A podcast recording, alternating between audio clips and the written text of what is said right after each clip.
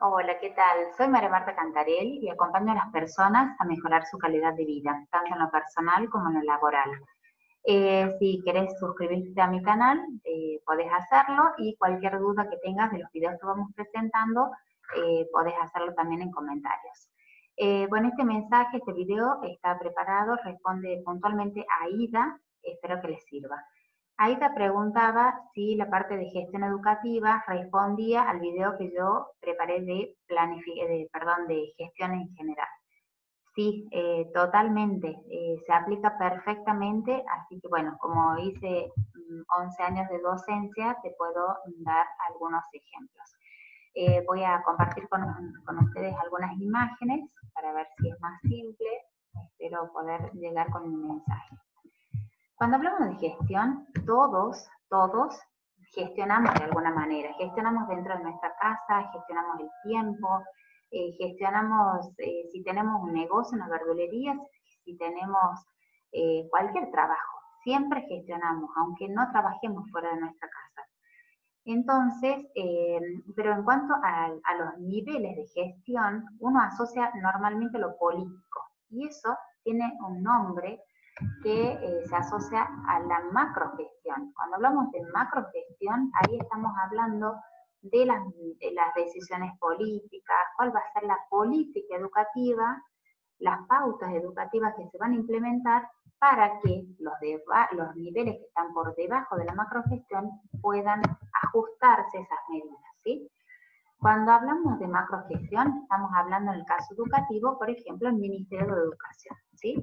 Cuando hablamos de una mesogestión, estamos hablando, por ejemplo, si es Ministerio de Educación de la Nación, el Ministerio de Educación de la provincia o, o también los directores, vicedirectores, coordinadores también están en una mesogestión. ¿sí? O sea, depende eh, en qué nivel estemos hablando.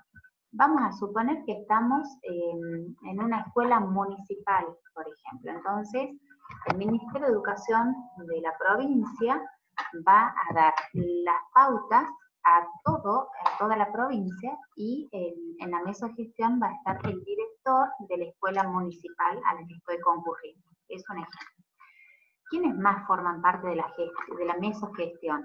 directores, vicedirectores, los eh, jefes de distintos niveles, por ejemplo, eh, puede ser la secretaria académica, el secretario, eh, secretario técnico, todas las personas que tienen a su cargo docentes o que tienen a cargo reuniones o eventos o coordinadores de capacitaciones, todos ellos están en la misma gestión. ¿Por qué?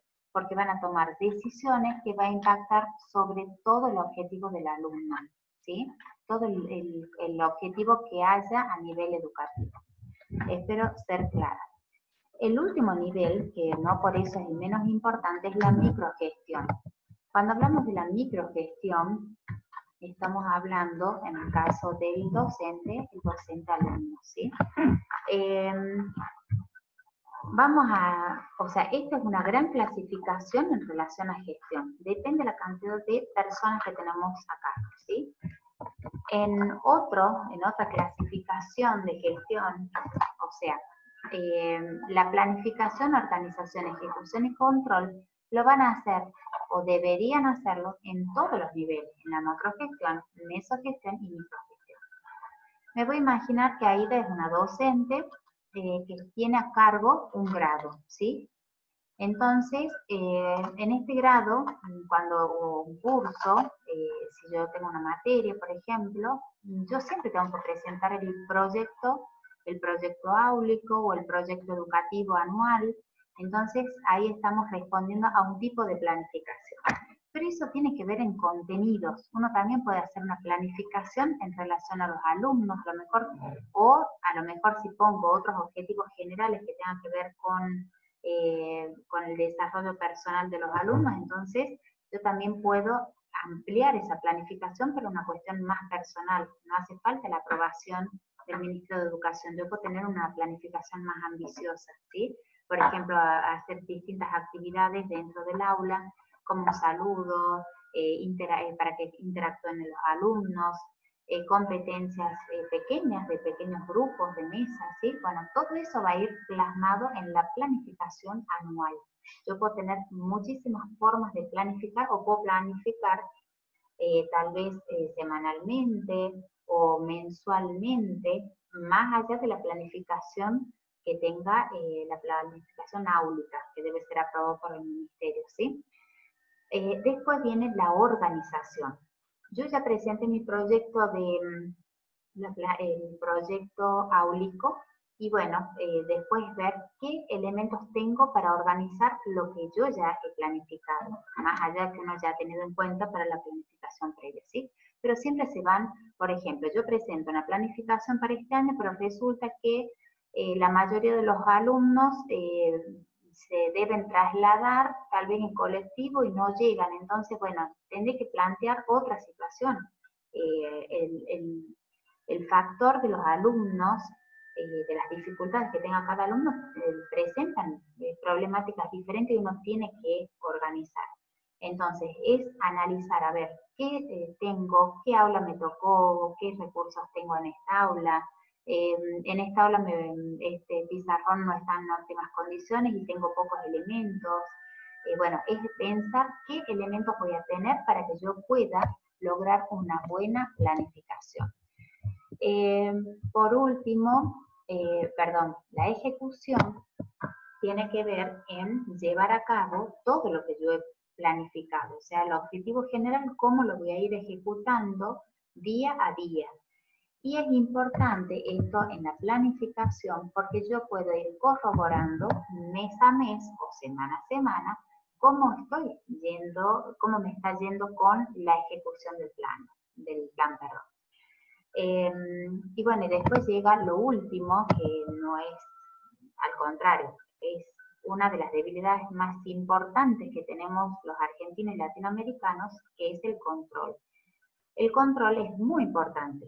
Por ejemplo, normalmente estamos desconectados muchas veces, no voy a decir que, es la mayoría de las veces, pero eh, es muy frecuente que esté por un lado la asistencia y uno se desvincule muchas veces cuando estamos en niveles de secundario o terciario o universitario. El tema de la asistencia, por ejemplo, no la controlamos muchas veces los docentes. Y eso es un dato importante. Em, por ejemplo, en qué momento nos enteramos si un alumno ya tiene un 80% o si una falta más ya pierde. Entonces, eh, si uno está atento a esos valores, a esos datos, nos va a permitir también tener una, no sé, nos puede servir como dato. O, por ejemplo, que eh, está faltando el 30% de los alumnos a mi clase. ¿Qué es lo que está fallando? Entonces, mientras yo más pueda controlar, saber qué está pasando, pero si no tengo concreto los datos, yo no puedo actuar.